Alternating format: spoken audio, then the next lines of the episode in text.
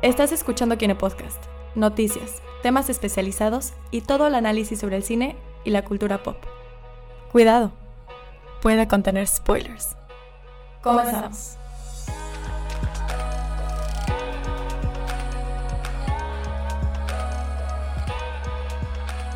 Y ya estamos aquí en vivo.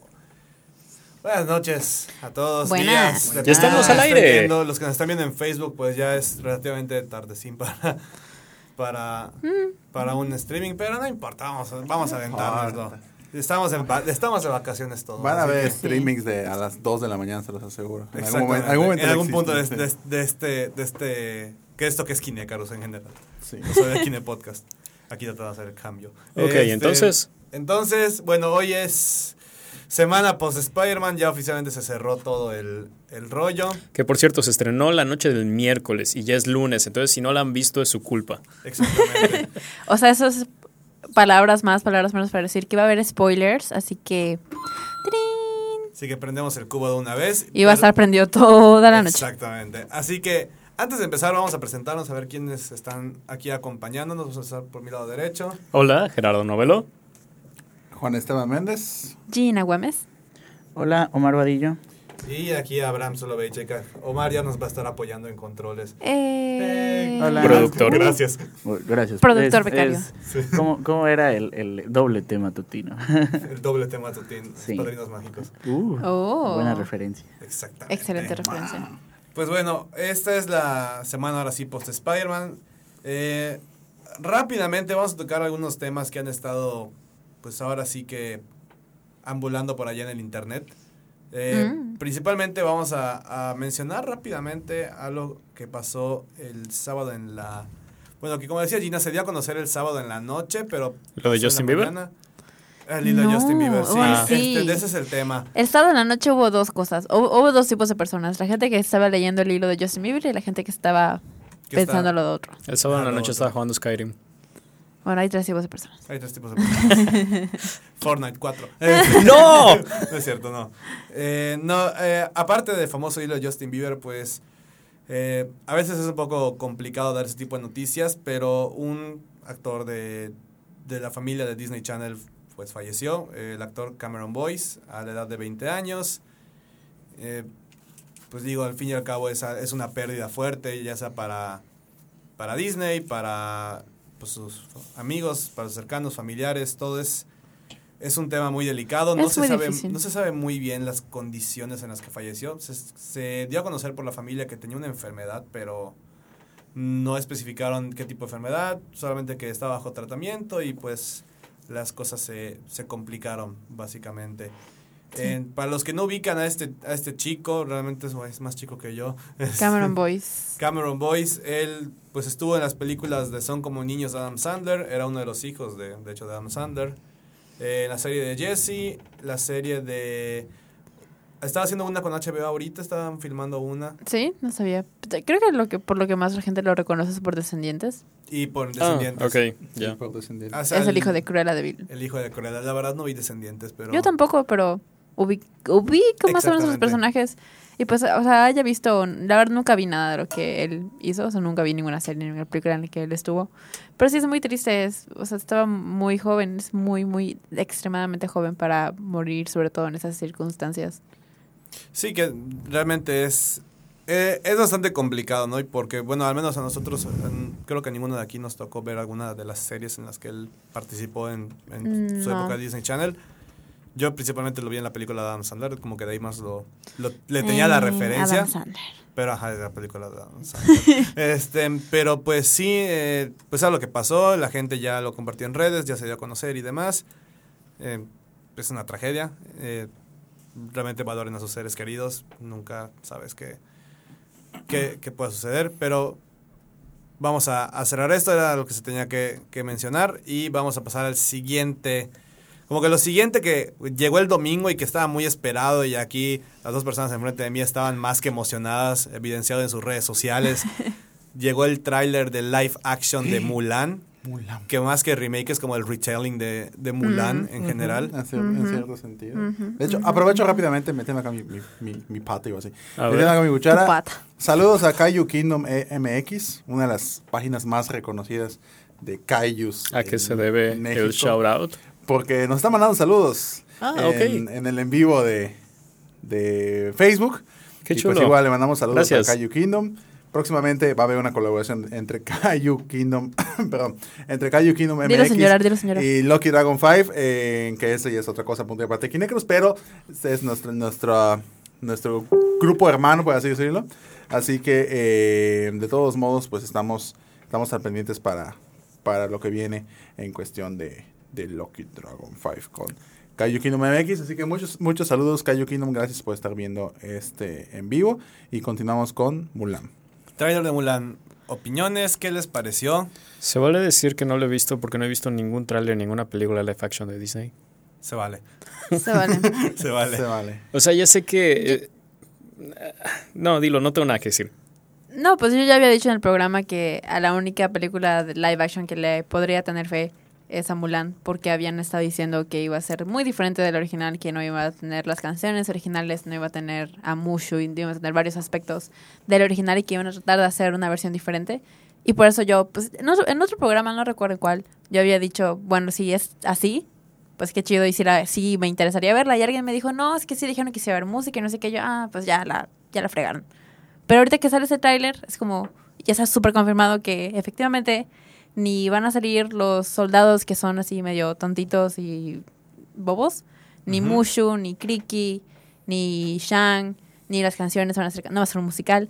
Y al contrario, están haciendo, como habías dicho, una versión que ni siquiera es un remake, no se siente como un remake, realmente se siente como que Disney está haciendo otra película de Mulan, diferente a la del 98, diferente a la animada, pero, o sea, le están dando un nuevo giro, tratando de ser mucho más fieles, mucho más respetuosos a, a la cultura china, a la leyenda original, que pues es parte, es parte de la cultura china, es como si quisieran hacer una película, no sé, de... Yo decía de La Llorona, pero ya lo Pero ya hicieron. le hicieron y la arruinaron. Los equivalentes geográficos siempre son un problema, entonces... En fin, Se da a entender una lo que querías decir. querida en México que la, adapta- la adapten y la hagan una... No sé. sí, Yo amo mucho la, la del 98, pero sí hay que, a- hay que aceptar que para la gente en China fue un poco de, "Eh, no somos así, estás como que medio faltándole respeto a mi cultura. El, el punto es que salió ese tráiler y yo soy la primera que se queja de los live action. Yo odio los live action, odio lo que los live action representan para Hollywood y para Disney. Pero esto, como había dicho, no se siente como un remake, se siente como una película nueva de que comparte la misma historia de Mulan, pero que tiene sus propias ideas, su propia creatividad, su propio punto de vista y su propia su, su propio Esencia. tema, esencia, exactamente. Y pues tiene muchos aspectos de, pues bueno, él lo va, Juan Esteban va a hablar más de eso, pero del cine Wuxia, eh, más de, o sea, está más que ver con la cultura china y más que ver con la leyenda original, no tanto con la película animada. Y eso es lo que se me hace chido. Y eso es lo que yo quiero ver en una película live action. Por eso estoy en contra de los live action como El Rey León, como Aladdin, que intentan ser un copia y pega del original sin tener un gramo de creatividad. Y me gusta que, bueno, estamos retomando una historia que ya es querida, que ya la gente conoce, pero le estamos dando un giro moderno, un giro nuevo que no han visto y que sigue siendo la misma historia, pero con una nueva visión. Y está chido y a mí me gusta y podría ser el primer live action por el que estoy emocionada. Y ya, me cuesta mucho decirlo. Suena, suena convincente todo lo que estás diciendo, pero no puedo dejarme de sacar de la boca todas estas readaptaciones que se hicieron, que se han estado haciendo en los últimos años para subirse al tren que empezó Disney con sus live action, para decir, ah, bueno, está en el dominio popular, entonces puedo hacer una readaptación en live action y que todos crean que es de Disney, aunque no es de Disney, porque hay 30 mil de esos. ¿Cuántas cenicientas han habido en los últimos 10 años? Más de una, ¿no? Sí, O sea, eso la de Hilary Duff, ¿no es cierto? Eso estuvo bueno. Igual hubo uno de Peter Pan, etcétera, ¿no? Entonces, Mm, Sí. como que ya está medio aguada en mi cabeza la idea de mismo dominio popular que ya explotó Disney, pero no es Disney, pero queremos que lo asocies con Disney. Mm. Ay, sí, pero... Pues digo, la próxima semana va a haber precisamente un video especial que estamos preparando en Kinecarus sobre por qué. Digo, entre tantas cosas que se van a hablar, ¿por qué no queremos a Mushu en esta película, no? ¿Y por, qué, ¿Y por qué es lo mejor que le pudo haber pasado a la película que no hayan, que no hayan personajes como Mushu, como los soldados y este comic relief que hay en toda, la- en toda la película original? Pero eso se va a hablar en su momento, ¿no? Claro. Eh, Mientras pero- menos sea fotocopia, mejor. mejor, ¿no? Entonces creo que esta adaptación precisamente va muy de la mano con que es una interpretación libre de la leyenda de Hamulán, o sea, que es la, la, la, pues, la original, ¿no? Que, que de la que se interpretó, porque to- tomamos en cuenta, digo, se va a profundizar más después, pero tomamos en cuenta que esta película, pues la, la, pues, la readaptaron hacia un público infantil en los noventas, y ya ese público infantil pues ya como que pues ya no es tan infantil que digamos, a pesar de que las generaciones pues van cambiando evidentemente, pero eh, pues, pues es, es, es momento de, de presentar algo totalmente nuevo, ¿no? Entonces eso se va a basar en Mulan, que tiene muchos elementos de wuxia, que, que wuxia es el, el cine fantástico chino. Ejemplos del cine wuxia, eh, los más conocidos está El Tigre y el Dragón, está... eh, De Ang Lee. de Ang Lee, está cuál más, Eh, La Casa de los Cuchillos, está El Duelo de, con Jet Li, Eh, y hay un montón de películas que tienen ese concepto de, de wuxia, ¿no? Y precisamente la eh, el tráiler presenta muchos elementos de, de, de corrección de color y de iluminación que están muy apegados al wuxia y por eso de manera personal me emocionó mucho, pero pues el análisis completo se va a hacer posteriormente ya en, en- en el kin, en el kin explaining, ¿no? Que es un, un nuevo Un un nuevo formato, ¿no? Que estamos in- implementando, pero pues bueno. Eh, saludos a Wilbert, que nos manda saludos, Saludos, Wilbert. que comenta que ama, ama el live action de Aladdin. Y, eh, ¿qué más? Dice, amo el live action de Aladdin. De niño cuando vi la animación siempre me pregunté cómo sería con actores reales y así sucedió. Yo sí quería ver una fotocopia con actores reales. Mulan X que la hagan como quieran. Fue su época, le hicieron drama y ahora le hacen drama, así que es solo copia del drama. Tal cual. Y sí es cierto, en los 90 hubo mucha, Hubo mucha mucho- polémica por mucha lo mismo. polémica por lo mismo, ¿no? De hecho, Eh, no fue un. Ay, era un político bastante importante gringo. ¿No era Mike Pence? El vicepresidente que escribió todo un berrinche, porque en ese momento estaba trabajando en radio y en periódico, que escribió todo un berrinche sobre. Ajá, ¿ya viste ese cartel que dice Feminism encourages women to become witches, leave their husbands, smoke weed? Ajá, eso básicamente, pero con Mulan.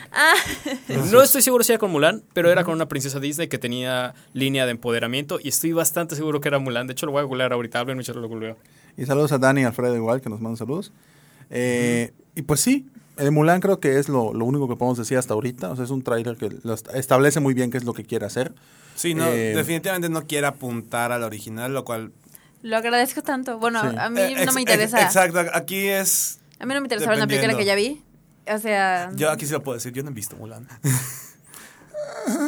deshonrada tú, deshonrada tu tú, vaca. vaca. Eso lo quería ver en live action, eso hubiera estado padre. ¿Qué? ¿Para qué lo quieres ver en live action si está No. animado? Ya está perfectamente bien animado como está, con Eddie Murphy o con. Eugenio Derbez, como lo quieras ver. Y ya está No, ahí, ¿por qué con- quieres ver un, un dragón CGI que se va a ver bien meco? Sí. Honestamente. Y que además va- vas a insultar a los chinos y no van a querer estar en China. I found it, I found it, lo encontré. En los noventas, cuando salió Mulan, Mike Pence, que en ese momento hacía radio, además de ser político, pero ahora es vicepresidente de los vecinos del norte, escribió un artículo sobre cómo todos. Mulan es propaganda liberal que quiere convencer a la gente de que las mujeres pueden ser igual de soldados que los hombres. ¡Oh! Shocking. Propaganda. Propaganda liberal. Ay, oh. Dios mío. Me No encanta amas a cómo- los me- Me encanta conservadores. cómo los gringos no saben qué significa la palabra liberal. De que, dude, Mike Pence, tú eres liberal. Los otros son izquierdistas, no es lo mismo. Wow. Interesante. Y cuando, no sé, bueno, Marzo llega, 2020. llega marzo de 2020. Originalmente iba a salir es- para Navidad, algo así, ¿no? Allegedly. Pero Allegedly. se me hace más una película de no, es- primavera. no estuvo que- bien, estuvo bien porque, bien. ¿Por qué vas a ponerte a competir con Star Wars? Cierto. Y aparte la plática era, bueno, ya faltan tantos meses y no hay nada de, de live action de Mulan, entonces pues O sea, ¿para qué compites contra contra tu propia contra, ajá, contra, contra Star Bueno, Wars y puedes competir directamente con, el, con el, el estreno más fuerte del mes de marzo que va a ser Godzilla contra Kong. Define Evidentemente- competen- define competencia. ¿no? Evidentemente son dos cosas distintas, dos pero cuando diferentes. llegue Mulan, automáticamente el estreno en Kong, que es dos semanas antes, se va a eliminar Sí. Oye, de la faz de la Tierra. Siguiendo, siguiendo hablando de chismes de Mulan, me acuerdo que hace como año, año y medio estaba flotando la noticia de que además de haber eh, quitado al rol del general Shang, que parece que Ajá. sí lo removieron de esta adaptación, lo habían reemplazado con un mercader occidental, un güey que vino de Europa, que su propósito era ser los ojos de la audiencia para que no se sientan tan descontextual- descontextualizados. Eso terminó Pues, estando en la Pues no sé, es que en el trailer no se muestra nada Ya. de eso. Digo, no necesariamente va a estar, nada más me acuerdo mucho que un actor chino, chinoamericano muy importante, escribió en Twitter que le llegó el guion y dijo, ¿qué es esto? Porque hay un güey blanco en vez de Shang. Ok, Uh, Pero podría bueno, ser. guion de, ser. guion de hace un rato, ¿no? O sea, Ajá. ahí me quedé en el chisme. Pues sí podría ser, o sea, sí creo que no, no, no, no vería raro que hicieran eso porque si ves el tráiler, o sea, el cast es completamente asiático. Completamente, hasta el, el extra que no ves es asiático. Así que no sé si van a querer meter un personaje blanco como para que la gente blanca no se sienta este, hecha de menos, ¿verdad? Pero bueno, Que sería la primera vez que pasa. sería muy padre que no hubiera una sola persona blanca en toda la película. Sería Se- muy sería padre. un first time para Disney. Sí, la iría a ver 10 veces nada más para darle todo mi Bueno, en términos de animación, ¿no? En- Sí, Ajá. o sea, Digo, perdón, perdón, en términos de En live, live action, action. porque Live en action, términos de sí. animación, los En personajes... términos de películas pero de no Disney. Los actores... Ajá. En Sí. términos de live Ay, action. es que hay muchas películas de sí. ¿sabes que Judy Kuhn, que es una actriz blanca de Broadway, hizo la voz de Pocahontas cantada? Es como... I mm, Eso no sabría, no. eso no... No dejaríamos que pase eso en estos días. Pero eso es bueno, bueno. ha- han pasado, ha- han cambiado los tiempos. Y eso y es qué bueno, sí. Sí. Y pues, en fin, ajá, o sea, vamos a ver Mulan. La neta es que a mí me a ver Mulan. emociona mucho. Yo sí la voy a eh, a mí me emociona mucho la protagonista que es eh, Jifei Liu, porque ella ya ha estado antes en una película Wuxia. Que, es el, Oh. que es el, el- Al vato le gusta el género. El reino Sí. perdido. Entonces, el reino prohibido, perdón. Entonces, El buenísimo. reino perdido Jurassic. Jurassic Park. El emperador es Jet Li. El emperador Jet Li. oh my God. Eh, Donnie Yen es, el, co- es el, el uno de los comandantes. Va a ser Donnie Yen. Donnie Yen, por si no lo ubican, es el. Ay, es eh, Rogue One. El. Ah, sí, ya. I am one, the force and the force Ajá. is with me. I am one with the force and the force is with me. I am one with the force and the force is with me. Él es en uno de los comandantes, ¿no? Entonces va a estar buenísimo. Eh, y él es protagonista de igual de una serie de películas que son un- una terminología como que un Wuxia moderno, que es como que ambi- ambientada en la modernidad. Las de Ip Man, ¿no? La Me hubiera- de Ip Man, así es. Me hubiera encantado que castearan a Ming-Na Wen en algún papel, al menos, no sé si la mamá o algo así. Ming-Na ¿Who? Wen es, Wen es la que hizo la voz original de Mulan. Ah. Ah, sí. Sí. Pues no sé, Disney tiene fama de hacer tributos en sus live actions. Ojalá salga Sí, menos como atrás. cameo. sí. No, Sí. pero o sea, pregunto, ¿tiene fama de haberlo hecho antes? Sí. Sí. No. Pues digo, en Aladdin hicieron un tributo al de Robbie En Mary Williams. Poppins Returns salió Mm. como que tributos al original, pero no en realidad. Ah, tenían a Dick Van Dyke. Eh, Bueno. Sí, eso sí. No es- sé, no había mm. más tributo que eso. Y pues va a estar el hijo de Jet Li. De... Sí, el hijo de Jet Li. Jason Scott Lee. Igual Cool. va a estar. Entonces, tiene, un- tiene un paquete así como que muy, muy fuerte. Tiene buen- se, es prome- eh, se ve prometedora, es a lo que quiero llegar. Sí, esta sí se ve. Tiene, al- sí tiene ese- esa cosa Tiene, diferente. tiene alma. Es lo que me gusta. No es como el, el Rey León, no es como Aladdin, no es como Dumbo, que solo se ve que son refritos. Esto se ve que tiene alma y tiene una idea propia y tiene una visión propia. Y es lo que quiero apoyar. Esperemos y la verdad no decepcione porque sí promete mucho. Sí. Llega en marzo 2020. 20. En- Guarden fechas, guarden carteras, que como van los precios costará dos millones de pesos. Así que con eso cerramos el tema de, del ¿De Mulan? tráiler de Mulan. Vámonos ahora sí de entrada Tema principal. con el tema ¿Tema principal. principal ya está? ¿No hay, no hay intermedio? pues Intermedio. Intermedio. intermedio. No, no, no. O sea, ¿no, no, no hay otro tema? Pues no, hay- No ha pasado no otra ha cosa realmente. cosa. Ok, relevante. directo, directo a, a Directo Spider-Man. Directo a Spider-Man. Bueno, si fueron al estreno de Kinecarus ya vieron que, que ya vimos la película, ya pasaron más de cinco días, así que esto es con todos los spoilers del mundo. ¿Qué les pareció? Honestamente. A ver, ronda rápido si Ajá, les gustó sí, o no. sí, sí, ronda si les gustó o no. a mí sí me gustó. Gerardo. Definitivamente. Sí. Yo le pongo sólido un 7. A mí sí me gustó. Un 7 es muy bueno. Omar, ¿a ti te gustó? Yo igual le pondría 7 y dije definitivamente. Hasta prendí mi canal porque lo tenía en mute. Este, pues a mí, la verdad, ha sido de las. Es que no sé si es Spider-Man o es una película de Tom Holland. Yo solo voy a decir eso. O sea, Pues hasta toda la promoción, el cartel, no, Spider-Man no trae la máscara. Sí, es Entonces, parte. toda la película, yo sentí como que esta era una película de Tom Holland. Y yo sentí también que este Spider-Man es muy tonto. No sé si sea porque estén intentando, seguir intentando lo de que por su edad. Pero, no sé, a mí sí me gustó. Es la primera escena post créditos de Marvel que me emociona muchísimo. Sí. Guay. La Mucho primera o la tiempo. segunda. La segunda, la segunda, Ah, sí, ¿la la segunda? segunda. Sí, sí. Este, pero no sé, a mí me gustó muchísimo. Ya me voy a mute. Gracias. Gracias, me regreso a mi cueva. Ok, entonces la mayoría de, la mayoría de las personas aquí les gustó Far From Home. Ah, yo también escuché comentarios de gente que no le gustó, o sea, hacia mi hermano. Yo igual Es- escuché Hacemos lo muchos bueno, lo malo y lo comentarios. Ah, No hacemos un- entiendo. lo bueno y lo- Antes de pasar a lo bueno y lo malo y lo feo, ¿qué fue? el- Bueno, sí, vamos a pasar una vez a eso, porque pues para eso iban mis preguntas. Ok, lo bueno, lo malo y lo feo. Vámonos por, ¿qué quieren primero? ¿Lo bueno? Sí, ¿no? Ok, lo bueno. Ok, lo bueno. Lo bueno. Uno, Jake Gyllenhaal. Dos. Oh, sí. No, espérate, Sí. espérate. No, sí, sí. Uno, las secuencias de el Dreamscape. Cuando Sí. meten Spidey sí. en. Dos, creo que Jake Gyllenhaal. Eh, Jake no- Gyllenhaal no debe haber sido una lista. el We All Know It. O sea, Sí. No sé, ¿qué más? Eh, Tom Holland creo que hizo un gran trabajo actoral, ha crecido mucho. Todo el cast de morritos, de, vamos, los compañeros de Peter Parker fueron muy entretenidos. Creo que capturaron muy bien la esencia de una teen movie, de una casi road trip movie. Entonces, vamos, fue una película muy disfrutable. Eh, el legado de Tony Stark fue, de nuevo, bastante bien manejado. En general, creo que las de Spider-Man son las únicas que han tenido villanos memorables en todo el MCU. O sea, entre Vulture y Misterio se Aparte están de Loki. rifando. Aparte de Loki. de Loki. Sí. Eso es lo que... Y, y Thanos. Creo que es Y lo que Thanos. más me gustó de Far From Home. Creo que Misterio es un buen personaje y tiene como una temática social que es como rayos. No sabía que iba a Ah, encontrar la tema- temática La social. temática social es, es lo feo para mí, pero... A mí no se me hizo, porque se me hizo bastante, pues no sutil, pero se me hizo bastante como acertada. pero bueno, Bueno, de- hay, que, llegará su hay- momento. hay que mencionar que igual Misterio ha sido calificado como de los mejores villanos que ha tenido el universo de los cómics en su totalidad. IGN lo Eso ha es puesto entre los 10 mejores villanos que ha tenido. Es que es un villano que puedes, puedes hacer muchas cosas por lo mismo que es un personaje muy misterioso, va.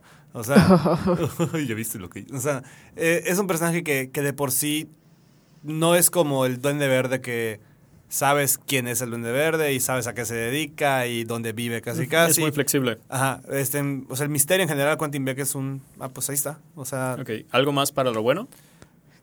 A mí me gusta, bueno, quise hablar, seguir hablando de me, Misterio. me- me gusta el cameo de J.K. Simmons. Ya, ya vamos a llegar allá. Ah, espérate, espérate. Eso Todavía va no pa' vamos a hablar de después. eso, sí, ok, sí, sí. ok, ok, ok.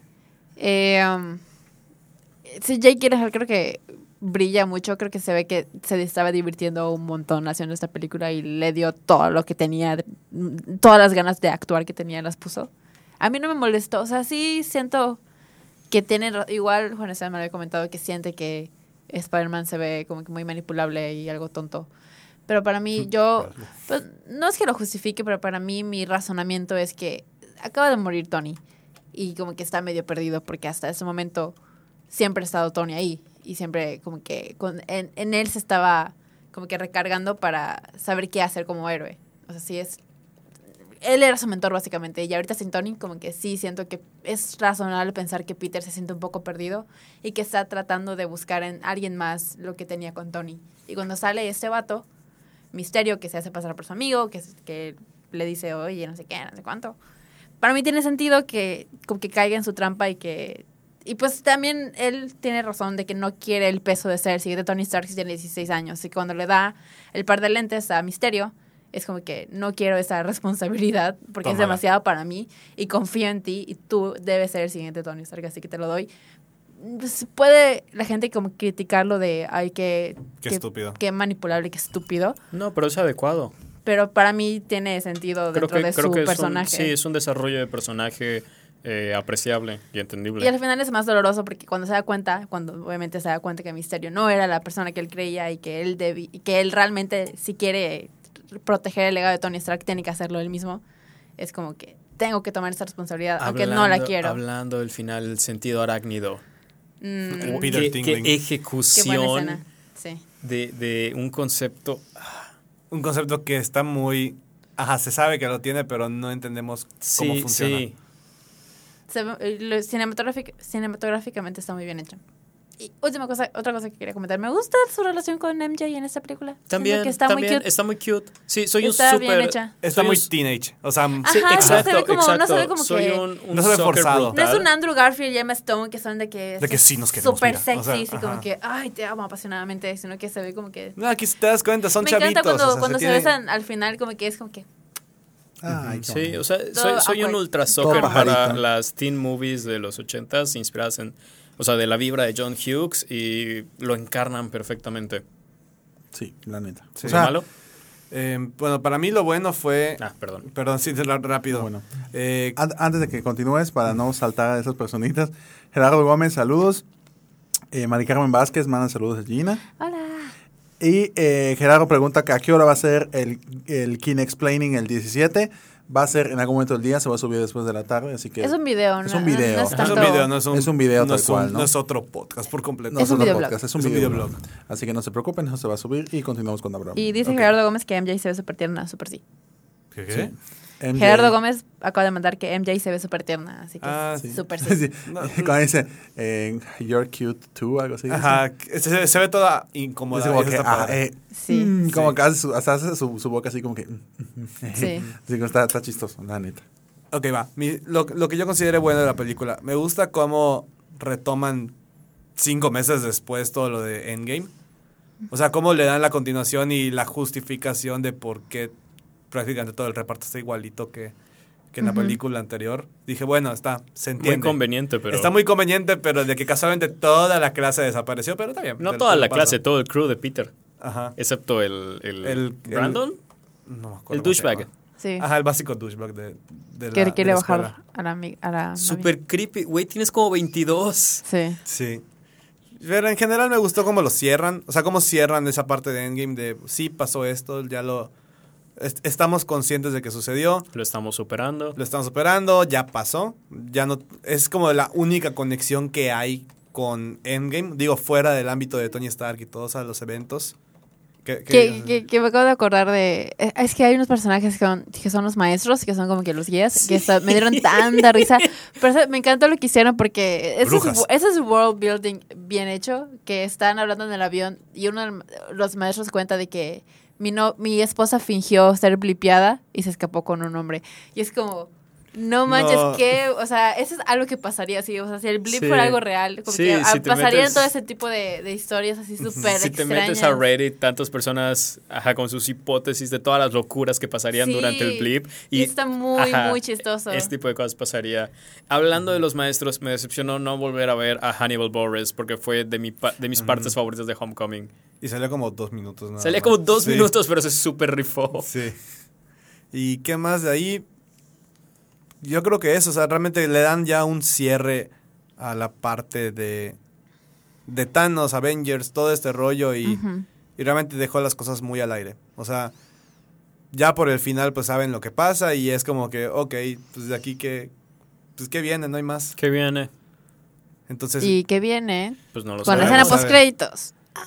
Es que tampoco lo es que la sabemos. escena postcréditos tampoco. Tenemos dos escenas postcréditos que tiraron a, a lo que sigue muy ambiguo y no tenemos pizarra. Y de lo que sabemos, o sea, no tenemos pizarra de Marvel para el próximo año, no sabemos qué películas van a ver. Sabemos cuáles ya entraron a producción, pero la primera probablemente es una precuela, Black Widow. Entonces, mm, Tenemos un Guardianes 3, sabemos que en algún ¿Quién punto van a meter los Eternals, o sea, hay, hay- no sabemos qué, en qué punto se encuentra ahorita Marvel para decir, ah, pues vamos a hacer Sí. este arco de historia ahora, con, Sí. en general con Vengadores y todo lo que es crossovers y así. Eso fue lo que me gustó, que ya completamente dicen, no, que ya, ya estuvo, bye, nos vemos en la D23, ahí les explicaremos qué es lo que viene y ya, Sí. con esto pueden cerrar ahora sí el libro, ya ni siquiera el capítulo, el libro por completo. claro. Entonces, ¿pasamos ¿Qué? a lo malo? Pero- ¿O quieren hablar de la escena post créditos? Espérate, vamos a de dejar- vamos a al final, Al final, al final, al final. Ok. ¿Qué es lo malo? La sentí una película muy, muy infantil. O sea, en, en general... No, es- pero está no, pero, cute. pero es- no, no me refiero a que esté cute. Eh, me gusta que la película sea cute, pero hay cosas en las que digo, esto está muy marketeado para niños, que lo entiendes, Disney es, es su público, es el mercado al fin y al cabo. Y sobre todo Spider-Man. Sobre todo Spider-Man, que es un personaje que ahorita por la cara del vato, porque realmente tiene la edad que la mayoría de todos nosotros. Sí, tiene 22. no, sí. Ajá. 28, 27, casi 28. Eh, son cinco años, no pasa nada. No pasa nada. Ese es el blip, ¿no? yo sí entro. Es el- yo, yo sí entro. Yo tengo 19. Está bien. Gracias, productor. Ya, ya me siento. Ya me voy a mi cueva del mute. Y este. O sea, lo sentí que había un mercado muy, muy cañón para chavitos de entre 7 y 14 años, por así decirlo. Habían momentitos, momentitos, no, no realmente toda la película. Ah, perdón, regresé en lo bueno. Me gustó ver a Nick Fury no siendo Nick Fury. O sea, un Nick Fury que ahora sí es muy personaje de televisión. No sé si me, no Pero sé si me es Nick entiendo. Fury. I get it. Exactamente. Eso es otra cosa, eso es otra cosa. ¿Ya puedo pasar a mis malos? Sí. ¿O todavía Ok. Uno, Nick Fury es un idiota y no se justifica. ¿Por qué? no se justifica. Eso es y querer rellenar un plot hole después de haberlo escrito. No. A ver, explica. Doesn't work. Que Nick Fury eh, está, está completamente fuera de su elemento. Y en un principio lo puedes explicar con que, ok, ya no sabe qué pedo, ya no sabe qué onda con los Avengers, ya no sabe qué onda con Shield, está, está intentando hacer algo, pero no tiene los recursos. Pero luego cierto punto, cierto punto en el que dices, no manches, a este personaje le quitaron 20 puntos de coeficiente intelectual. Y luego te lo intenta justificar con una postcréditos, pero ah, no funciona porque la película ya es un, un- como un. eh, vamos, es su propia cosa, ¿no? no se, lo- se justifica, pero no hace mejor la película. Es como un cop-out. Es que no es el Nick Fury que has visto desde la primera de Iron Man. O sea, si tuvieras esta película, punto y aparte de, de todo lo que ha pasado en los últimos 11 años, Nick Fury es ese personaje de televisión de la serie que es el jefe y nada más llega a estarte fregando y a que tienes que asumir tu responsabilidad y todo. Lo cual a mí me gusta porque yo vi la serie de Ultimate Spider-Man y ese era el rol de Nick Fury. O sea, básicamente ese es el rol de Nick Fury. Tienes que ser el mejor, no sé qué, que la fregada. Tú quieres, tú nadie tienes que ser, un- tienes que ser un vengador. Atrapado. Básicamente. O sea, de que tú tienes que, que llegar a ser ese mejor Spider-Man, ese vengador, ese todo. Que es lo que prácticamente hace Nick Fury en esta película. Pero sí concuerdo con Gerardo en que no tiene nada que ver con los otros 11 años y otras 23 películas en las que ves a un Nick Fury que te cuentan su pasado, lo viste en Capitana Marvel, sabes todo lo que pasa en, en Winter Soldier y sai- tiene un trasfondo muy cañón que ahorita es muy de, ah, sí, soy el jefe y tienes que hacer lo que te digo. Ok. Pero no era Nick Fury, no importa. No importa. Bueno, acá menciona Antonio en saludos. eh, viene algo fuerte. Si hay spoiler de Black Widow o es más bien teoría, no hay nada de Black Widow. ¿Quién hizo no la hay pregunta? nada. O sea, Eh, Pero no lo hizo Antonio- como pregunta, ¿no? Más bien está diciendo que sí, Sí hay, hay- spoilers. sí hay Sí hay spoil- spoilers. sí hay spoilers. de Black Nada, Widow, pero no he nada. visto nada. No, o sea, no. Yo no he no escuchado que nada, esté ¿no? circulando nada. Eh, Humberto Rodríguez menciona de que es de que creo que se refiere a la película, que la película es intrascendente y de que es cute, de que está bien, eh, o sea, lo menciona como pregunta, ¿está bien que una película de Spider-Man y Marvel sea cute? pues está, está marketeada a niños. Ajá, estamos de acuerdo que este es un Marvel. de Es una Disney. Spider-Man para Centennials. Es que, es que hay películas sí. de Marvel para todos. Winter Soldier claramente es una película más adulta, de espionaje, más madura. Es un thriller. Es un- es- realmente es algo más adulto, pero si estás hablando de Spider-Man, que es tu héroe más joven, y pues desde el tráiler se veía que estaban tratándolo de hacer mucho más teensy, Sí. rom-com y ese tipo de cosas. Pues hay películas de Marvel para todo, hay comedias, hay thrillers, hay películas de acción plenamente y hay comedias. Y Lo hay único, que no tiene, lo único que no tiene Marvel es una película de terror. O sea, de, de sentido tipo. New terror. Mutants, se supone. No, pero de, de, de este Marvel, no Marvel Yeah, Fox. sí, ¿sabes? Sí. Bueno, lo a ver, que a ver, por partes. Cute. Sí, sí es bueno que sea cute. eh, porque, vamos, nos emocionan mucho, pero son cute? películas de Hollywood de verano. No son tan. Ajá, que sea cute. No está en la good. época. Intrascendente. No diría que es intrascendente. El personaje de Peter Parker tuvo mucho character development a lo largo de esta película. Sí. Más que previamente. Y ni siquiera, estoy, mucho. ni siquiera estoy hablando de la primera escena post créditos, que sí es muchísimo más trascendente de lo que se viene encima para Peter Parker, sino de solo la película en sí como unidad. Creo que sí es trascendente. Eh, alguien mencionó la palabra teoría en los comentarios. Odio la palabra teoría. La, la- la internet ha destruido el significado de la palabra teoría. ¿Por qué? Porque ya no significa nada, ya nada más significa como que, Alguien dijo algo y ya, es una teoría. ajá, escuché un chisme de no sé qué, es una teoría ahora. O vi algo que creí que podía haber, es una teoría ahora. De que, bye, güey. Pero bueno, De hecho, Ay, hay la, la ah, plotline, perdón. Ay, ay, ay, ay, ay, me están pasó ya? los oídos. Guay. Nos, nos está llamando la madre nodriza. Este, está Ya llamando señor Marvel para que dejemos de Perdón, sí, es- perdón. eh, perdón, es Kevin Feige. Es- Perdón, Es Kevin. fallé. No, una última. eh, aunque toda, todo eso de los drones estaba, se veía muy chido y era un, di- diría, recurso narrativo muy chido, se me hizo muy flojo y conveniente que haya un satélite lleno de drones específicamente como los necesitaban para su cosa de, de proyecciones. De que, o sea, sí te entiendo que Tony Stark tenga un satélite lleno de drones para matar gente, porque aparentemente estas películas quieren convencernos de que está bien que multimillonarios sean quienes tomen las decisiones para todo el mundo. Es, es una wank de Elon Musk, básicamente. Pero el hecho de que también tenga proyectores de la misma tecnología de que, güey, qué conveniente. Eh, pues Ah, es el suspense of disbelief que como que hay que tener en Sí, sí. ciertos momentos. Lo que a mí no me gustó, o sea, para mí lo que sí fue lo malo es que la conexión con Tony Stark es lo más, perdón, es lo más estúpido que he visto en mucho tiempo. ¿Por, qué? O sea, es literalmente la escena que viste y no, el vato que no te diste cuenta, bueno, ese va a ser el villano de Spider-Man Far From Home. ¿Cómo? O sea, la, la vinculación que tiene Misterio con Tony Stark se me hace muy... Está, está demasiado rebuscada hasta cierto punto. O sea, al pero es que, contrario. pues, eh, o sea, a mí no me molestó para nada, o sea, se me hizo O sea, no, no, no digo que esté, Sí. no digo que esté malo. Solamente se me hizo como que muy. Tenían que vincularlo de alguna manera. O sea, no. Lo que me gustaría ver para la tercera de Spider-Man, porque tiene que haber una tercera, porque este vato firmó para tres películas, es si van a seguir teniendo la conexión con Stark Industries en general. Espero, ¿no? Espero no, porque aquí ya fue muy. O sea, Misterio bien pudo haber sido un vato que, que no tenía ninguna conexión con Stark Industries en general. Y quedaba mejor porque decía, bueno, yo vi a Iron Man y quiero hacerlo. O sea, quiero hacer lo mismo que él. Aquí ya lo sentí más un. Ah, es que Tony Stark usó mi tecnología, no sé qué, cuando yo trabajaba para él, entonces me tuvieron que despedir y tuve que ir a contratar al vato que salía en la primera de Iron Man, que estaba en el Bueno, Reactor. eso era más bien como un nod. Porque, o sea, no tenía Ajá, que es, que ser te, es que así. te digo, e- es lo malo, es lo único que no me gustó, que se siente muy... Tuvieron que buscar alguna manera de conectarlo y eso a veces como que dices, eh, está No bien, creo pero que, no, que no me tuvieron de que. Me parece un buen uso del personaje. Me parece que, eh, si no me equivoco, las primeras dos películas de Iron Man también tienen que ver con gente que Howard Stark les arruinó la carrera o que tuvieron problemas con Howard Stark en algún punto. sí. Y, a- y hasta cierto punto puedes decir, pues sí, tienen razones Eh, para odiar a los Starks, ¿no? Sí. Igual en Homecoming, pues, es, Exacto. eh, Vulture tenía un... Pero ahí un para que veas, está bien, está bien justificado porque es con los eventos de los Avengers. O sea, la conexión en Homecoming I mean, está, está bien, Same, está bien same puesta. difference.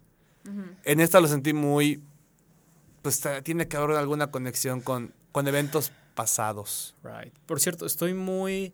Estoy medio consternado de que nos quiere convencer estas películas ideológicamente, porque entre, entre dos películas de Spider-Man ya nos están retratando a básicamente a empresarios multimillonarios, billonarios, eh, destruyéndoles las carreras a empresarios chicos y a obreros. Y nos retratan a los empresarios chicos y a los obreros como los envidiosos malos que...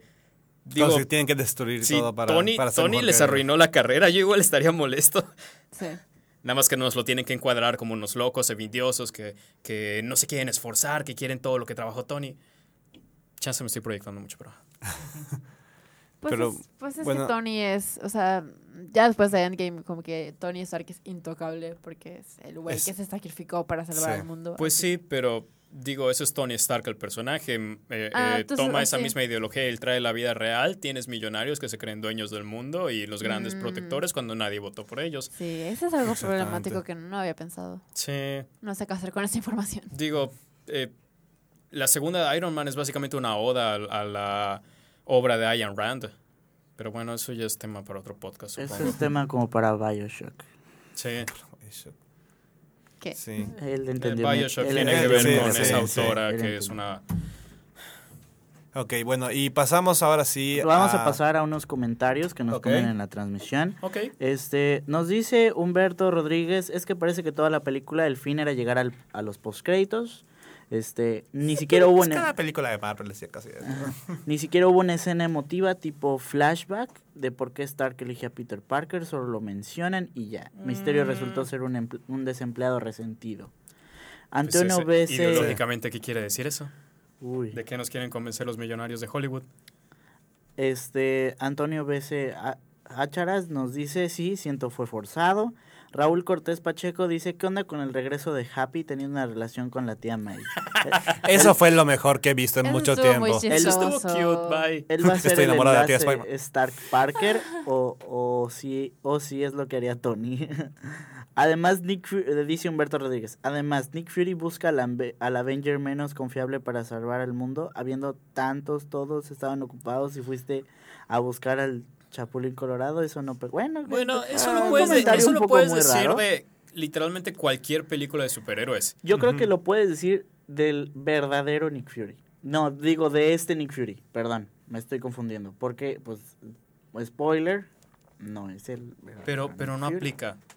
O sea, la, la película es una unidad antes de los postcréditos. Y había uno de los comentarios que dijeron que no dan un motivo para que la nostalgia por Tony Stark esté tan potente y el rol paterno de Tony Stark esté tan potente. Y creo que estoy de acuerdo con eso, porque aunque llevamos todo un universo cinematográfico viéndolo ser eh, su rol paterno y su eh, protegido que va a tomar su lugar, en esta película, viendo la comunidad, viéndola aislada, que creo firmemente que aunque sea parte de un eh, universo cinematográfico, debemos poder verla aislada, Sí. no hacen un muy buen trabajo en convencernos de por qué tuvo ese rol con Tony. No había visto ese ángulo. Gracias, comentario. Muchísimas gracias. Recuerden que nos, nos puedes eh, encontrar en la transmisión en Facebook. Igual este episodio del Kine Podcast va a estar disponible en Spotify. Y pues mándenos sus comentarios, aquí los vamos a estar leyendo. Exactamente. Y Tú tienes algo que comentar. cuando Esteban algo... Perdón, me, medio salí de... Sí. Con- del contexto, perdón. Estamos hablando de lo malo. Lo malo, todo, no es cierto. Eh, Qué Dios horror. mío, no, sé, ahí va. no es cierto. El amargado no vino. Ah, ya se fue. Ahí se va, no es cierto. Eh, bueno, lo malo, precisamente creo que ya lo dijeron en los comentarios, es que es un Peter bastante manipulable. Eh, bastante muy manipulable. Es literal chiquito Wishon, o sea, que lo manipulan, literal. Eh, así lo vi. Eh, una cosa que no me gustó para nada es que es muy Tony centrista la película. Bueno, Todo- todo, el MCU. Ajá, pero esta Sí. como que ya, o sea, ya cerraron el ciclo de Tony, ya. O sea, ya déjenlo morir en paz. O sea, literal. Este es Tony centrista. El villano, en vez de que hagan un villano original, que sus, que sus, que sus eh, características sean originales hacia Peter Parker. No, porque Tony Stark me hizo Tony esto. Stark me hizo Ese- esto. Ese, ese es mi punto. es como que, oh, o sea, Pero bueno, tenías- las de Iron la- Man, las de Iron Man también eran Howard Stark me hizo esto y ahora tú vas a pagar. Sí, pero es Que como, me como parece que un no se espejo querían, interesante. sí, pero pues está, está muy cañón que, por ejemplo, el misterio original, pues era un tipo, era un tipo de, era el, era un doble de cine, ¿no? Que todo hacía con efectos eh, especiales, Especiales. de cine, ¿no? Eh, entonces se- se me hace igual curioso que, que es, está bien que usa tecnología Stark y todo, pero hubiera sido un tipo que es bien, es prácticamente lo de la película pasada. Es un tipo que agarra tecnología Stark y la modifica a su antojo. De eso van a estar basados todos los villanos aparentes de, de Spider-Man Espero, hasta ¿no? ahorita. Espero Espero, no. que a partir de ahora Ajá. Peter ya empiece a crear a sus propios villanos. Entonces sí es como Sí. que, ay, ¿por qué está pasando esto, no? Eh, hay una, de hecho, hay una, bueno, hay un easter egg que había leído antes, pero nunca lo agarré. Digo, yo no soy muy fan de- del lore de Spider-Man, pero supuestamente hay un, hay una pequeña como que entrada que le dan al personaje, el que es el aparente antagonista inicial del videojuego de Spider-Man, uno que se prende en, en Mr. Negative. Mr. Negative, que hay una Ah. referencia a Mr. Negative en la película, no sé cuál. Are you sure about Sí. that? Ah, la verdad no me di cuenta. que hay una referencia a Mr. Negative. Creo que el, creo que la, si no me equivoco, es la cuestión de el- la organización que- donde está la tía May. Creo que es la organización donde él es el, Hmm, el, Ah. ok. Mm, el jefe, ¿no? Yo, yo tengo una... eh, de nuevo, odio la palabra teoría, entonces no lo voy a llamar una teoría. Suposición.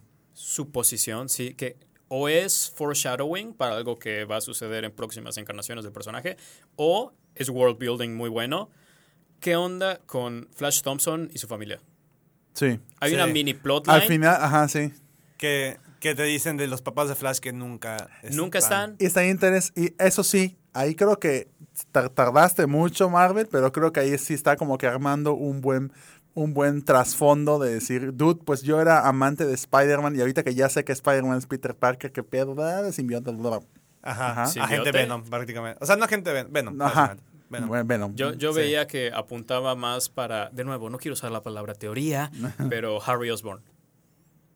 Un Es que- equivalente narrativo de Harry Osborn.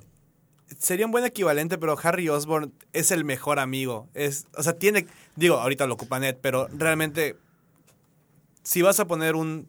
Yo lo que sigo esperando y espero que ya lo hagan para la tercera o al menos para la siguiente de Avengers Contra es que pongan a Oscorp.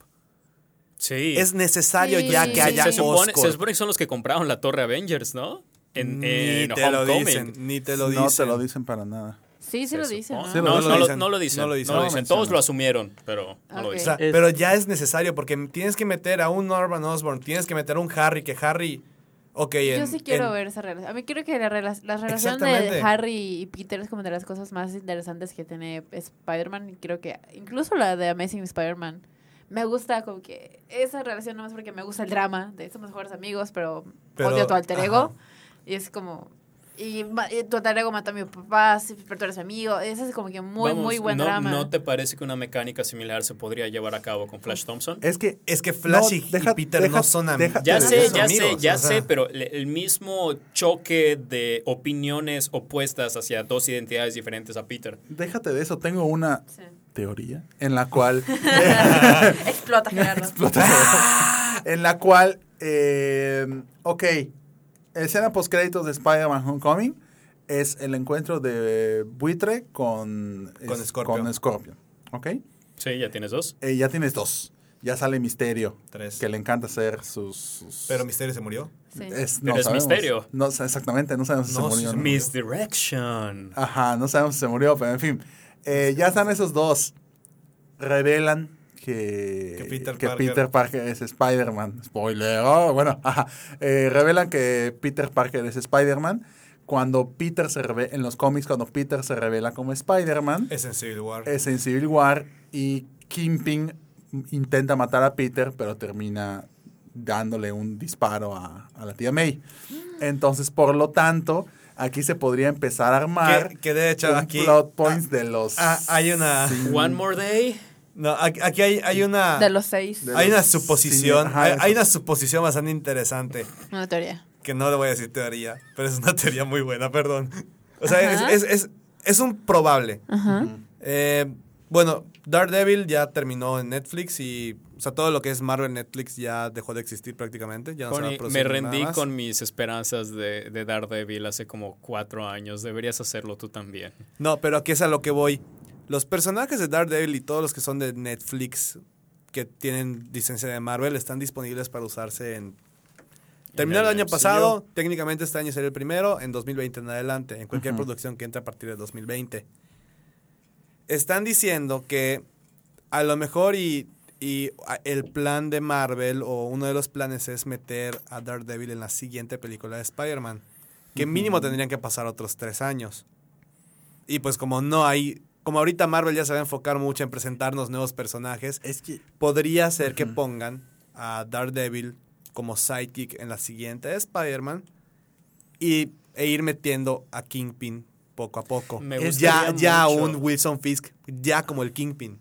es que estaría muy cañón porque la siguiente película, si, si no lo continúas justamente donde terminó este After Credits, va a estar muy cañón que justifiques toda la vida de Peter siendo, ya sabes. Es que bien podría ser. Igual hay otra teoría, teoría. Hay otra teoría en la cual, eh, pues a la par de que sucede esto, pues Nick Fury se da cuenta del problema, regresa a la Tierra y, y sería muy tonto. Conociendo que después de todo el show que le armaban a, Ni- a Nick Fury, el responsable de su arañazo fue un gato, eh, Sí. esa fue la justificación más boba del universo. No, era adorable. Gus es adorable. pero fue una tontería. Cute doesn't mean good. O sea, Bueno, el dado caso que no se me haría extraño que, se- que Marvel diga, ay, pues vamos a sacarnos de la manga este After Credits que fue hype y vamos a solucionarlo con que eh, aparezca un Spider-Man, eh, eh, un Skrull que se, se ponga como Spider-Man y que diga, bueno, yo soy Cosme Fulanito y que no sea Peter Parker, digan, ay, no, pues una tontería. Este, lo que estábamos... es- ah, lo- perdón, lo que estábamos diciendo hace rato, lo que estaban comentando, sí, hay un easter egg al, al juego de Spider-Man, el que está en PlayStation. Nice. La asociación donde trabaja la tía May se llama Exacto. Fist. Resulta que en el juego existe y está controlada por Señor Negativo. Entonces, ese es como que un ligero easter egg a que el juego igual Y puede final, estar y al conectado. final se toma una selfie como en el videojuego. Con el Ah, eso videojuego. está muy chido. Sí, está muy chido. ¿Sabes? Algo. Ok. Creo que el primer postcréditos lo están sacando de proporciones y una vez que volvamos a ver a Peter Parker en el MCU, vamos a ver, y esto es 100% especulación, que las ramificaciones de lo que vimos en ese postcréditos no van a ser tan grandes como creemos. En esto me estoy basando en que esta nueva versión de J. Jonah Jameson ya no es un periodista, ya no es un director de periódico gritando detrás de su escritorio. Ahora es un presentador de noticias conservador gritándole a una cámara. Eh, de la misma forma que Alex Jones. O sea, yo, yo, yo lo interpreto como una parodia directa de Alex Jones. No, y se ve, se ve, se ve en Sí, sí, la momento. actitud es la misma, hasta su, el, su set y cómo le ponen los elementos gráficos al video es el mismo, de un güey molesto gritándole a una cámara, es Alex Jones. Ahora, si realmente es parodia de Alex Jones, entonces es un teorista conspiranoico que dice que Obama está haciendo a las ranas gays y que los reptilianos. y- entonces, si este J. Jonah Jameson es una parodia de Alex Jones, entonces es un conspiranoico. Entonces, no tiene tanta autoridad y tanta reputación.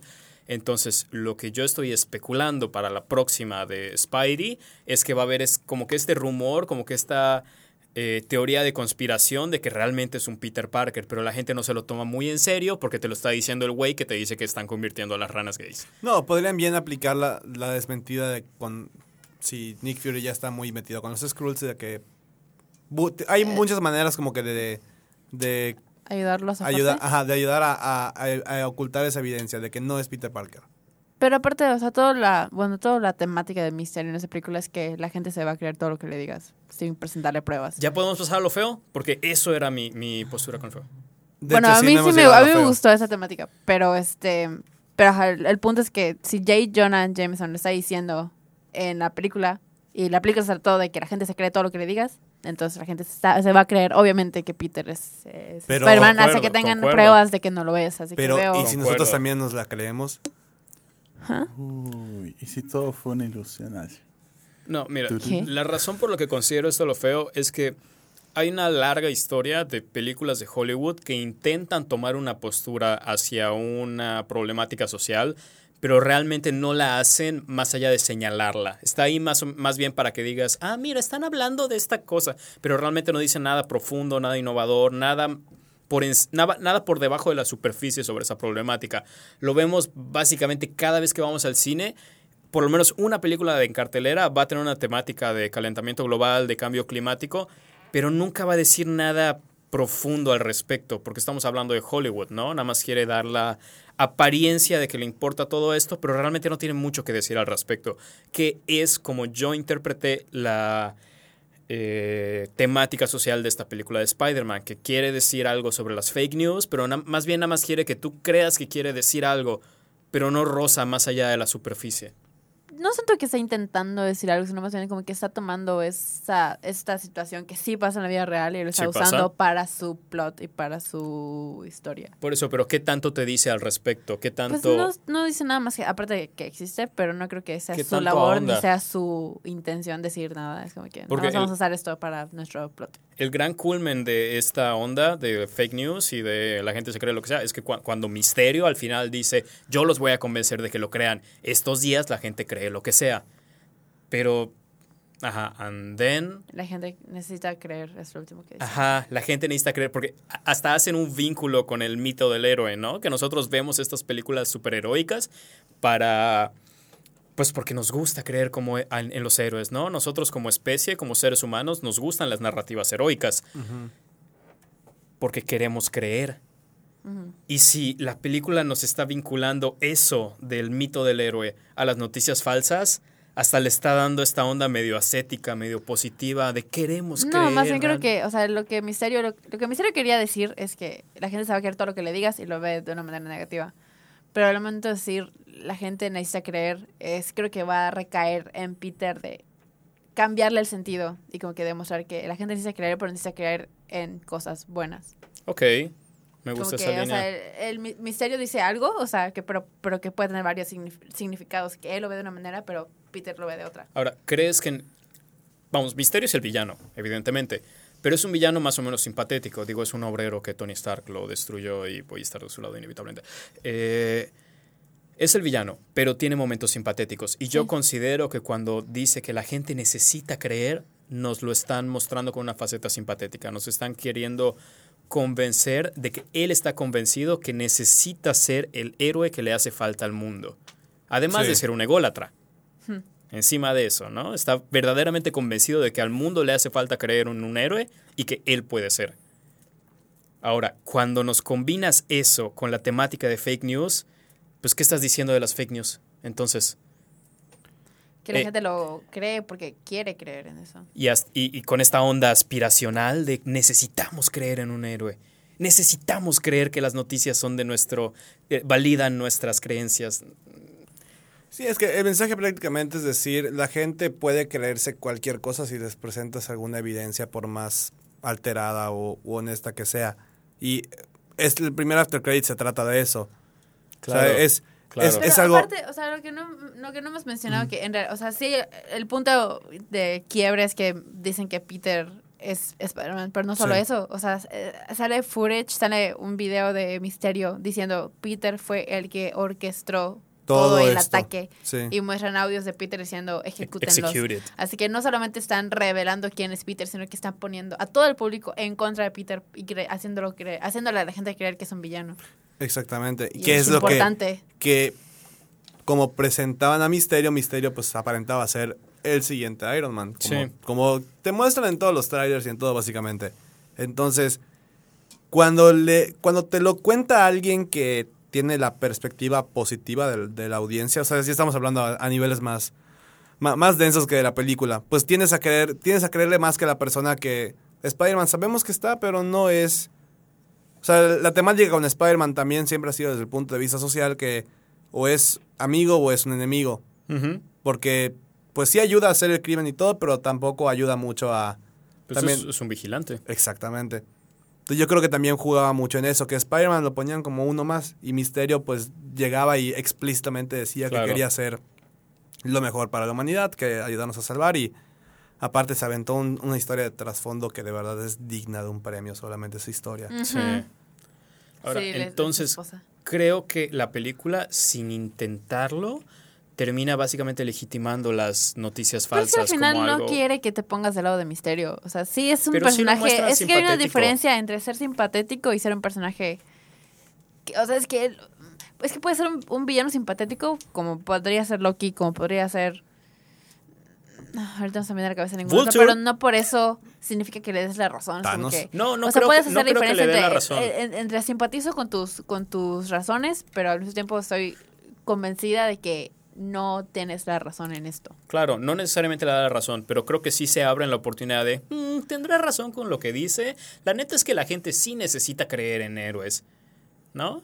Creo que, creo que le estoy leyendo más de lo que Marvel estaba intentando decir respecto Es- a toda esta es onda. que sin y eso, eso, es, eso es lo que yo quiero decir, que tocan estos temas a la superficie y terminan dando Como lo de mensajes Tony que decías. encontrados, sí.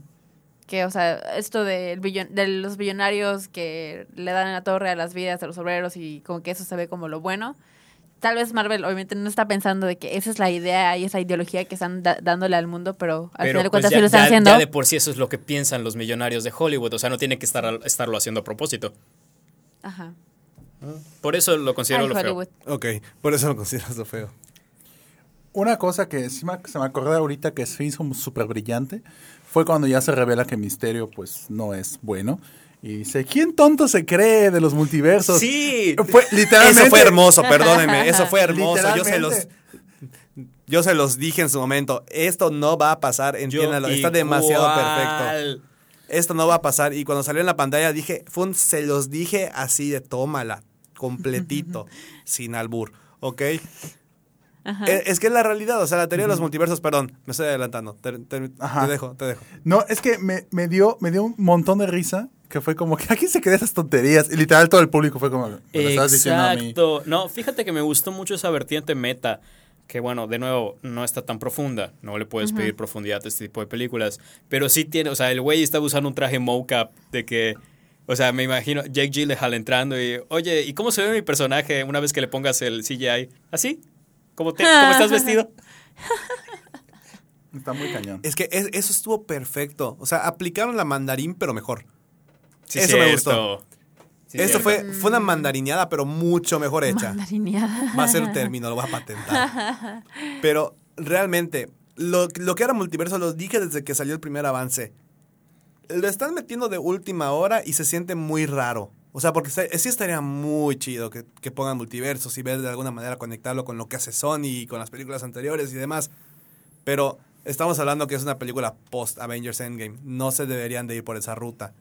A lo mejor y en la siguiente película de Spider-Man lo la podrían poner o en la siguiente fase que ya se quieren adentrar más a dimensiones alternas, a, a lo cósmico, a, a cosas que nos presentaron las bases en la fase 3, pero que dijeron, no, vamos a cerrar esto y luego vamos a ver qué onda con esto.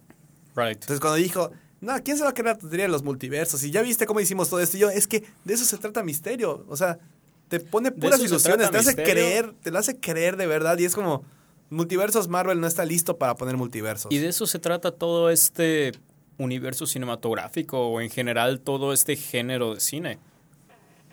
De, de Sí. hacerte creer y, o sea, ese comentario de qué idiota se va a creer en multiversos era un comentario sobre eh, la suspensión, suspension of disbelief, ¿cómo se dice en español?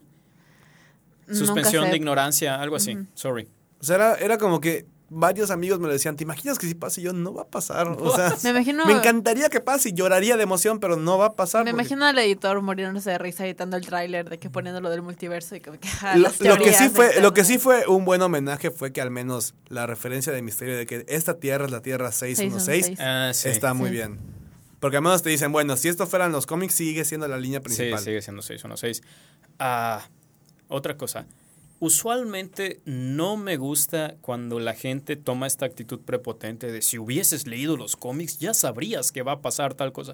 Porque, güey, Pues, no, no. no eres interesante por haber leído los cómics. Sin embargo, en esta película es innegable que si estás por lo menos un poquito familiarizado con el personaje de Misterio, pues ya, Sabes ya lo ves venir. No, y cuando averiguas, porque me imagino que muchos averiguaron, ¿y Misterio quién es? Sé que es el vato que tiene la cabeza. La cabeza Ah, de también, cristal. también. Y te dicen, es maestro de las ilusiones, se especializa en engañar. O sea, es como un Loki, pero no es Dios. Sí. Entonces es como, si te pone cosas muy ya astrales o cosas de otro mundo, es como, brother, te está mintiendo. O sea, no, se olía a, a kilómetros que era, que era farsa el multiverso.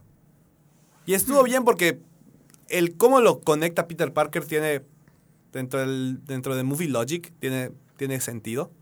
O sea, dentro del Movie Logic está bien planteado cómo podría haber sucedido un multiverso, pero dices, no, o sea, están saliendo del chasquido de este vato y revivieron todo, se nos muere este, no vas a poner ahorita a, a todo otro universo literalmente que existe de, de Spider-Man nada más. Y más porque no le compete tanto a Marvel, le competiría más a Sony. Que es lo que han estado haciendo con su propia franquicia de Spider-Man. O sea, no se han centrado en Peter Parker en cinco años porque terminó Amazing Spider-Man 2, se lo dieron a Marvel. Y sí, ellos nada más lo distribuyen porque Marvel al fin y al cabo va a financiar todo y les hace todo. Entonces están construyendo un universo alrededor del personaje y del mito de Spider-Man para que cuando vence este contrato en unos 4 o 5 años, si es que vence, Se renueve, por favor. o lo renueven, pues ya puedan meter a un Peter Parker que podría ser Tom Holland o podría ser otro vato. Por favor. O sea, por favor, sí, No. Tom. Ajá, Ese, sí, e- e- Tom. ese es un buen segue para hablar de expectativas de ahora en adelante. ¿Qué le sigue a Peter? ¿Qué le sigue a el MCU?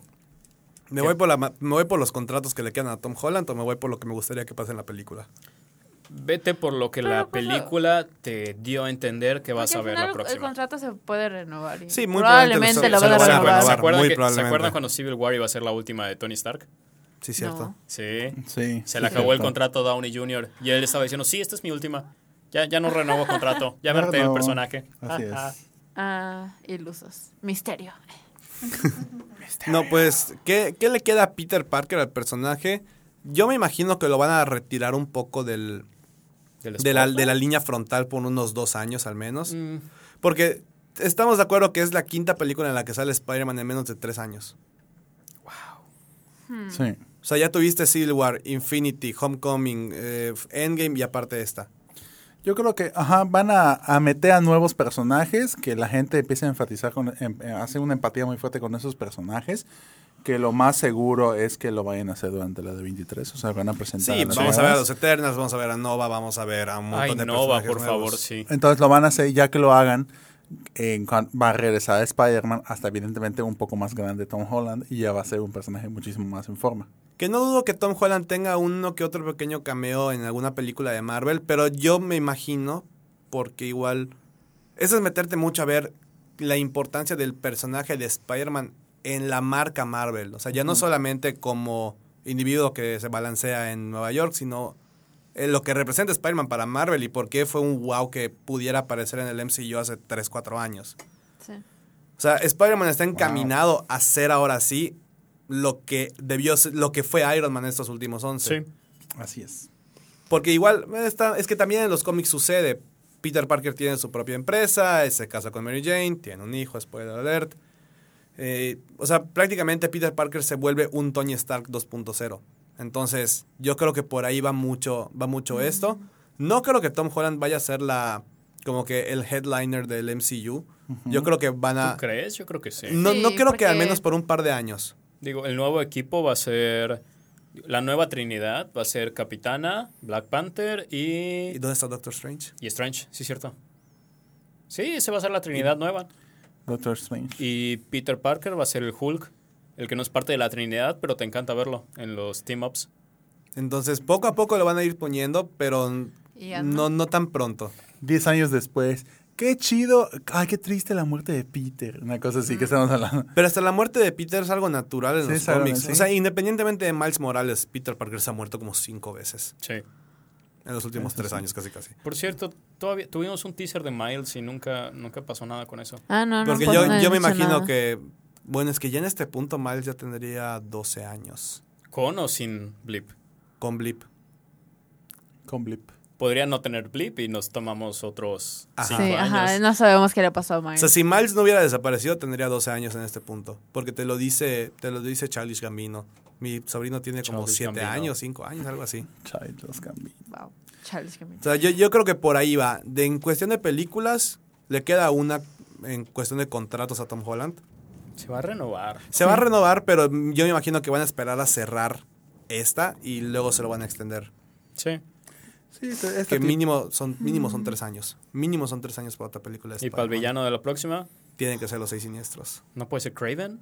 Están diciendo que Craven y que Jason Momoa es- estaría como, Uh. como Guay. Craven. No sé quién es Craven, pero eh, hoy Jason Momoa dijo como que. no, uh. Craven, el cazador. El cazador. El que El ajá, cazador. descubre quién es. Es, es un güey que ajá, su única motivación es cazar las presas más imposibles del mundo y eventualmente pone sus ojos en Spider-Man y él mismo descubre que Peter es Spider-Man y lo... Sí, ¿verdad? En Sí. Craven's Last Hunt y pues lo caza y gana, lo mata entre comillas y lo entierra. Spoiler alert.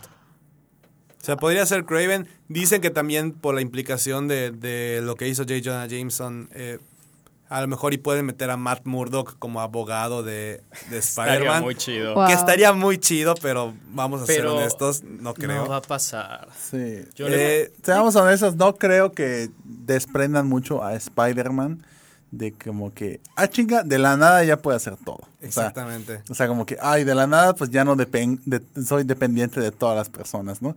Porque queramos o no sigue dependiendo de momento Sí. de para que madure como el, el personaje maduro que conocemos a muchos de Spider-Man falta muchísimo, muchísimo. Sí, este es un Spider-Man que realmente apenas está empezando. O sea, sigue, sigue empezando, no lleva más de tres años siendo Spider-Man. Está pavito. Y ya le quitaron su identidad Y secreta. ya le quitaron su Que identidad. era el único en el MCU con una identidad secreta. A mí como me gustaría que cerraran la última película, realmente, y esto sí, si Marvel algún día lo escucha, se los pido de todo corazón, pongan a Oscorp. Necesito, necesitamos Sí. ya ver a los Osborn. Oye, ¿vamos a tener alguna vez algún flashback al, al tío Ben? No. El- la labor del tío Ben yo siento que lo ocupó muy bien Tony Stark. Exacto, sí. O sea, sí estamos conscientes y hasta ellos en la película están conscientes de que hubo el tío Ben, pero... Pero el rol paterno que para nosotros como espectadores nos hace falta ver, ya lo sí, ocupó ya Tony lo ocupó Stark. Tony. O sea, la, la escena al final de eh, Endgame, en cualquier momento Tony decía gran poder y gran responsabilidad. Y pudo Sí. haber en- entrado igual o mejor. Hubiese con estado... el tío Ben. obvi- Lo pensaron, Sí. lo Sí. pensaron, pero no sé si hubiese estado muy cheesy o muy Sí. cool. Hubiera sido muy chiste, hubiera sido demasiado. Imagínate la, imagínate reacción de la audiencia. Pero, Estreno de medianoche. Tony Stark ser- dice gran poder y gran responsabilidad. Y me encanta Hubiera cómo lo han evitado, así. Sí. Porque hay Y momentos tampoco en Amazing Spider-Man lo dijeron. No, pues solamente decía responsabilidad. Y es como de, güey, o sea, es la misma historia. Sí. No yo quiero, decir, yo quiero no ver a Gwen nada. Stacy. Puedo decir que quiero ver a Gwen Stacy. Pues Podría salir. O sea, realmente aún estando Mary Jane, como es un amor de preparatoria, bien podría eso es la otra cosa. que- Mary Jane Pero, no pues, en era los su cómics- novia de prepa, ¿verdad? Pero pues en los No, cómics siempre la se- han existido siempre Gwen Stacy y MJ. como Pero primero fue Gwen Stacy. Ajá, se prim- muere Gwen Stacy y entra Pasa a Mary la Jane. universidad, entra Mary Jane. ¿Verdad? No, es antes de la universidad. ¿Es antes? Es antes. Ah, según yo no fue... Bueno, perdón. O sea, porque Gwen Stacy muere a manos del duende, como pasó en Amazing Spider-Man 2, y luego es que entra Mary Jane. Y en los cómics pasa poco tiempo, o sea, no pasan creo que más de seis meses para que entre Mary Jane. Entonces, Wow. sí es... A es- mí me es- gustaría verla. me gustaría verla también, al menos como referencia, no con las estupidez Aunque que no hicieron en. Spider-Man 3, eso sí. Ah, sí. De meterla 20 minutos y fue como que el amorío de Peter de un ratito. Y es como, no, no, no aplica Mm, tanto. sí. Y bueno, los after credits, rápidamente. Vamos a cerrar con eso. Fuera de la, de la implicación de los after credits. J.K. Simmons. Ah, Pues, estuvo muy sí fanservice. O sea, bien hecho. sí, Fanservice fanservice 100%. Y, o sea, ¿qué, qué, ¿con qué cara dices? No, güey, o sea, ya nadie más lo va a hacer tan bien como él. Vale madres. Sí, ¿qué Tráelo de que, vuelta. Oye, Jake, hicimos, ¿quieres regresar? ¿Qué- ¿Querrías regresar a hacer Jay Jonah? Sí, a huevo. Ah, pues vente. Creo No, que... con, con esto reafirmaron de que te decían que en Justice League no está re bien J.K. Simmons como, como Gordon y yo, nah, no va a superar a Jameson. No supera a Jameson. Aunque es, ya dijo Kevin Feige que es otro Jameson por completo. Obviously. Pero, Sí. pues, Pero la ¿cómo- esencia está muy bien. ¿Cómo lo obvias, no? Y el after credits de los Skrulls. Nada más es como. es- yo, no, es- yo no lo había entendido, que- o sea, me tengo que explicar qué estaba pasando. Ajá, es Sword, ¿no? Ajá, es sí. un teaser de Sword, es un Sword. teaser de que eh, Nick Fury y banda ya no se están preocupando nada más por proteger la tierra de lo que va a llegar, quieren ser más proactivos. Y Lo cual tiene sentido después de lo que pasó en Endgame, ¿no? Que tuvo repercusiones alrededor de toda la galaxia y seguramente Capitán Marvel está involucrada en todo eso. No, y además aquí te dicen, bueno, si esto pudo pasar, entonces ya Secret Wars o Secret Invasion ya es una posibilidad, pero al 100%. ¿Por parte de quién? Es que aquí los, los Skrulls son buenos. Pues todos los pero- son los. bueno, es que... Pero los Kree tienen Ajá. sleeper cells. Y los Kree se ven humanos sin tener que disfrazarse. Entonces, ¿quién sabe qué puede pasar? Eh, eso es lo que me gustó, que abrió la posibilidad de, de Sword, de Secret Invasion, más que, Secret- más que Secret Wars, Secret Invasion. Pero pues al fin y al cabo sigue siendo pura especulación. La realidad la vamos a saber en la D23. Porque tienen que mostrarnos qué película viene de entrada para el siguiente año, que creo que es en marzo. Así es. ¿Qué? No puede ser. Sí. Sí, ya, están los ¿Sí? ya está el calendario de películas. Sí. De aquí a Eh, 2022. pero, o sea, la próxima es Black Debe ser Widow. Black- Y probablemente va a ser precuela. o sea, va a entonces salir no Black nos- Widow, Godzilla vs. Kong y Mulan el mismo mes. Guay. Un marzo intenso. O en abril o en mayo. Por últimas fechas. ¿Hay noticias de Deadpool 3? Mm, Como que ya pasó mucho ¿Hay tiempo. Deadpool 3? Pues ya es parte de Disney. I know, pero, pero no sé, como que ya pasó mucho tiempo y ya para este punto ya habríamos escuchado de Algo. Deadpool 3. ¿Quién sabe? Y eso que Fox creo que va a tener su panel en la D23, no sé. A lo mejor dicen algo ahí. Ajá, sé que los Simpsons van a tener su panel, entonces Ok. Simpsons temporada 77 casi casi. Pero yo creo que con eso vamos ahora sí cerrando el programa. La película, vayan a verla, o sea, Es, es, un, es un cierre. Está re chula. Está cute. Está cute, perdón amigos, está cute. Está cute y es un cierre ahora sí oficial a, a las películas de Marvel de aquí al siguiente año. Y Avengers, Sí. para que se pregunte, sale el 13 de agosto en Blu-ray, 30 de julio en digital. O si la vuelven a reestrenar, que a nos avisen, por a favor. Leí que iban a volver a resonar En la India. No en la manches. India. Nada más. En la En la India. Nada más. Eso es querer tenerle demasiado odio a Le, fal- Avatar. le faltaron 20 nada más. Amor al dinero. 20 qué? No, 20 odio a Avatar. millones. Que realmente es, es poco para lo que podría juntar Avengers en un fin de semana. Mira, Avengers Endgame intentando superar a Avatar es el alumno Ahí que... vas. No, neta, es el alumno que quiere un 10, sacó 98 y dice, maestro, dos puntos más, por Sí. favor. Dos puntos más, por favor. Pero tienes 98. No, pues yo quiero 10. Ah, es, es como que es el, es el alumno, Sí, perdón la en palabra, este punto es, ya es el alumno castrante señora, que te pide favor. dos puntos extra. Literal. Seguro ya tenían de que toda su celebración por haber pasado a Avatar y cuando Sí. lo hicieron Ajá. fue como que, ¿qué hacemos con todo esto? Fue como, "Oye, Restrena, restrena, restrena, restrena. Sí. Fue "Oye, ¿y qué hacemos con el carro? Eh, réstenalo, réstenalo. ¿Qué hacemos con la Considera- placa que íbamos a, a revelar en la D23? Considera lo siguiente, que siga en cartelera Avengers jus- justo antes de Spider-Man resultó muy útil para algunas personas, como para mí, porque ayer fui a ver Avengers de nuevo, porque mi ¿Sigue? familia... Sigue, ayer la vi, porque mi familia no la había visto, pero querían ver Spider-Man, pero les dije, no manches, no puedes ver Spider-Man sin haber visto Endgame. Y fue- dijiste, voy a ver si Mañana sigue estoy Fuimos a yendo. ver Endgame, sí. en un cine... Eh, cerca de ¿El azul o el rojo? ¿El azul o el rojo? Rojo. Mañana estoy yendo a ese cine. Mañana. Bueno, pero era domingo. Ah, bueno, los, los la El cartelera la miércoles cambian. cambia, el miércoles cambia. Chance sigue ahí. No sé. Uy. Era función de que a las 10 de la noche. Pues la neta, yo voy a esperar a verla en, en Blu-ray 4K. Listo. Va a estar buena. Tan, se acabó. Y bueno, ya con, eso, con eso yo creo que ya terminamos. Vayan a verla. Ah, Ya se, te- se estuvo. acabó la temporada. Se acabó la temporada del Kine Podcast. Ya estuvo. Llegamos al final. Extrañenos, por favor. Extrañenos por dos años. ¿no es cierto? No es cierto. Nos, nos vamos a tomar un break como los de Stranger Things. Este, año y medio mínimo. Tenemos muchas Como Game of que Thrones, ver. dos como años. Game of Thrones, dos años de escribir nada más. Ah, tendremos un mejor final, eso sí. Este, Pues No, pero regresamos para no, regresaremos en septiembre. Regresamos en septiembre. En En, septiembre. en el Inter, pues va a haber el considero del spoiler. Va a empezar Lucky Dragon 5 con, tu- con su podcast. Kinesplaining. Kin El Kin Explaining, vendrán Van videoblogs. cosas nuevas, videoblogs. Viene la a- cobertura de la D23. Uh, ahí van a ver. Así que van- vamos a Cosas tener chidas. cosas, cosas que van a, Cosas a- muy a suplir esto. Ah, chich. Y regresaremos pues en septiembre, En inicios un de septiembre, mesecito, mes y medio, más o menos. Sí. Dos meses. Para Como descansar, vacaciones de verano. aprovechar la playa y, La playa. De y hecho, dormir, básicamente. Pues lo más seguro, lo más seguro es que cuando regresemos está- estaremos hablando de It, parte 2. sí, Lo más para esas fechas. En teoría, más o menos Guay. para esas fechas. Ok.